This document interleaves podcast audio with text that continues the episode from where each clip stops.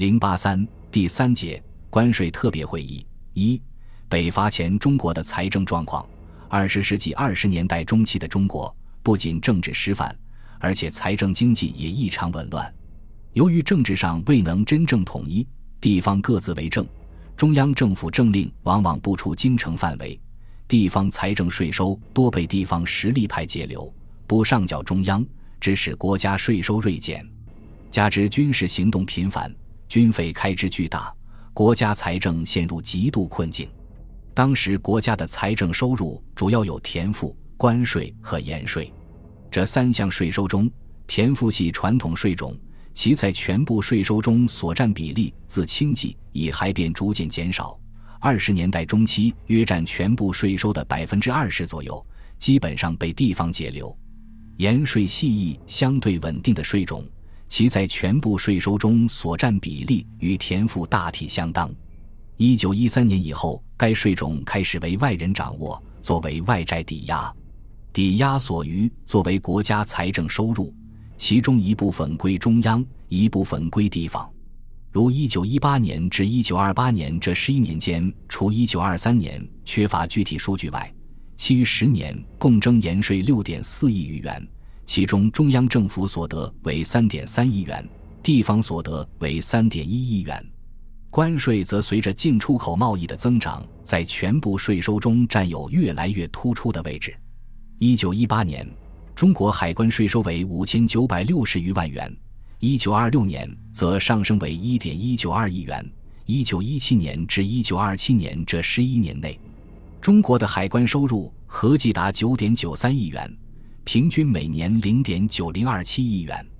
关税收入在国家总预算中所占比例，一九一六年为百分之十五，一九一九年为百分之十九，到一九二五年则上升为百分之二十六，已经超过盐税和田赋，居于国家各项税收之首。但是，海关税收并不能支撑国家财政。北洋时期，海关税收除大约百分之二十留作官用及海关经费之外，大部分都被用于偿还内外债务，尤其是外债。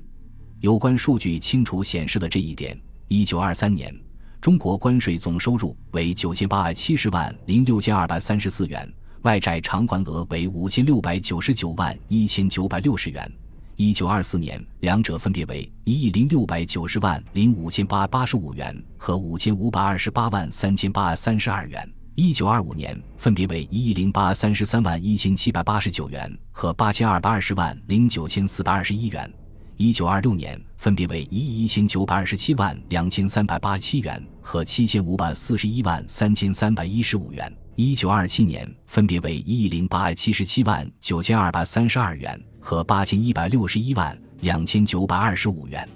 总计五年内，关税总收入为五亿四千一百九十九万五千五百二十七元，其中用于外债偿还部分为三亿五千一百五十一万一千四百五十三元。占这几年关税总收入的百分之六十四点八五，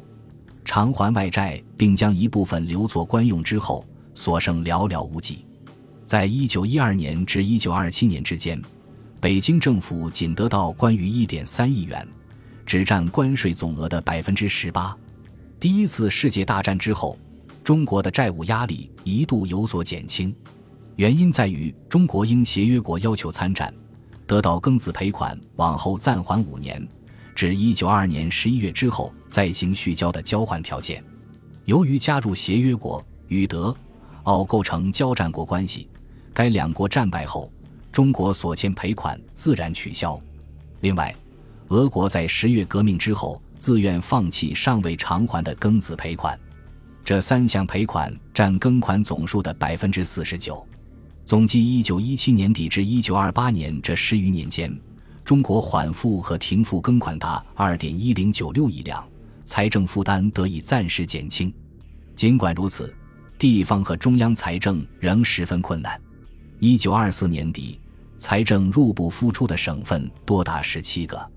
中央财政状况因地方节流等因更显拮据。就在善后会议开会期间，据执政府方面透露。各机关、各军队新欠旧欠，统计已有七百余万元之巨。据一九二二年的《中国年鉴》报告，当时中央政府每月所需军政各费为九百二十万元，全年所需经费约为一亿零八百万元，但当时实际月收入却远远低于这一数字。一九一二年至一九二七年，中央可以用作政费的全部关税收入仅一点三亿元；一九一八年至一九二八年、一九二三年缺乏具体数据，中央政府所得为三点三亿元。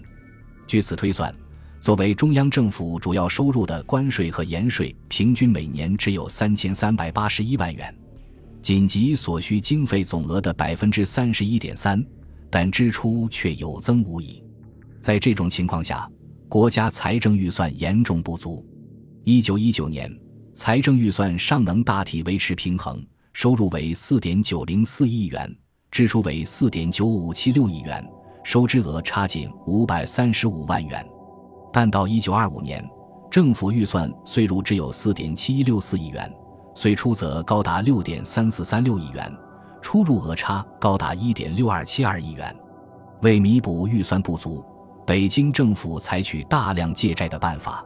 其借债方式繁多，有政府正式发行的公债，有短期的国库证券，有向各银行、银号举借的短期借款。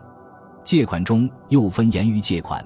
内国银行短期借款及各银行垫款三种。据统计，民初十五年间，北京政府总共发行了二十七种内债，预计总额达八亿七千六百七十九万两千二百二十八元，实际发行额为六亿一千二百零六万两千七百零八元。其中，一九二四年至一九二六年三年共发行三千五百六十万元。由于缺乏财力，也无足够信誉，在国内发行公债时，北京政府不得不将本可用作政府各项财政支出的停缓赔付庚款用作担保基金。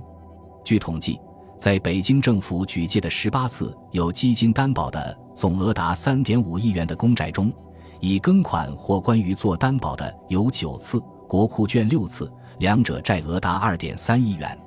其中，仅一九二年至一九二六年发行的公债就有十二万三千八三十四。九百一十元，这样，从一九一七年开始停缓赔付的庚款，对于北京政府就有了双重意义。它既使政府的外债压力得以减轻，又可用作举借内债的担保，取得内债收入，使关税、庚款、内债和财政构成连锁关系。除了内国公债之外，北京政府还大量举借外债。据财政部和交通部报告，截止一九二五年。北京政府所欠外债已高达二十二亿元，这些外债多数是向日本借贷，其次是向英国借贷，再其次是向美国借贷，其中一部分有担保，一部分没有担保。但举借债务也面临严重问题：外债以海关和长关税作为担保，外债越多，中国的关税主权丧失就越严重，收回就越困难；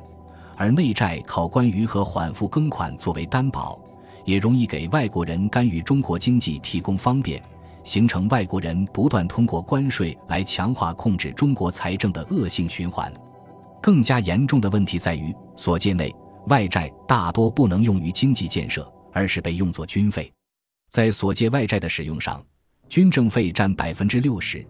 铁路用费占百分之三十五，其余的用于工业。当时的舆论批评政府视债为生。实则连债也无可一世。一九二五年，段祺瑞政府已发行两千万元巴黎公债，以解燃眉之急，但进行之时却因担保、利息、折扣等问题，屡处种种暗礁，遭到内外反对。最后通过强贪各银行勉强发行的一千五百万元公债，政府可用作政费的只有六百二十万元，而这笔款项上不够还清政府的新旧欠款。一九二六年底，财政部已穷逼到连一百元之款亦不能开出的艰难地步。时人常忧心忡忡地指出，吴国所兴之债，大半用于军事之途，非特不能生利，而军队日益增多，为祸将无敌止。甚至借债还利层层加重，使非举全国所入，尽充债款利息不止。如此，则破产之祸，其思数年后哉？在财政极端困窘的形势下，关税会议自然对政府当局产生了吸引力。本集播放完毕，感谢您的收听，喜欢请订阅加关注，主页有更多精彩内容。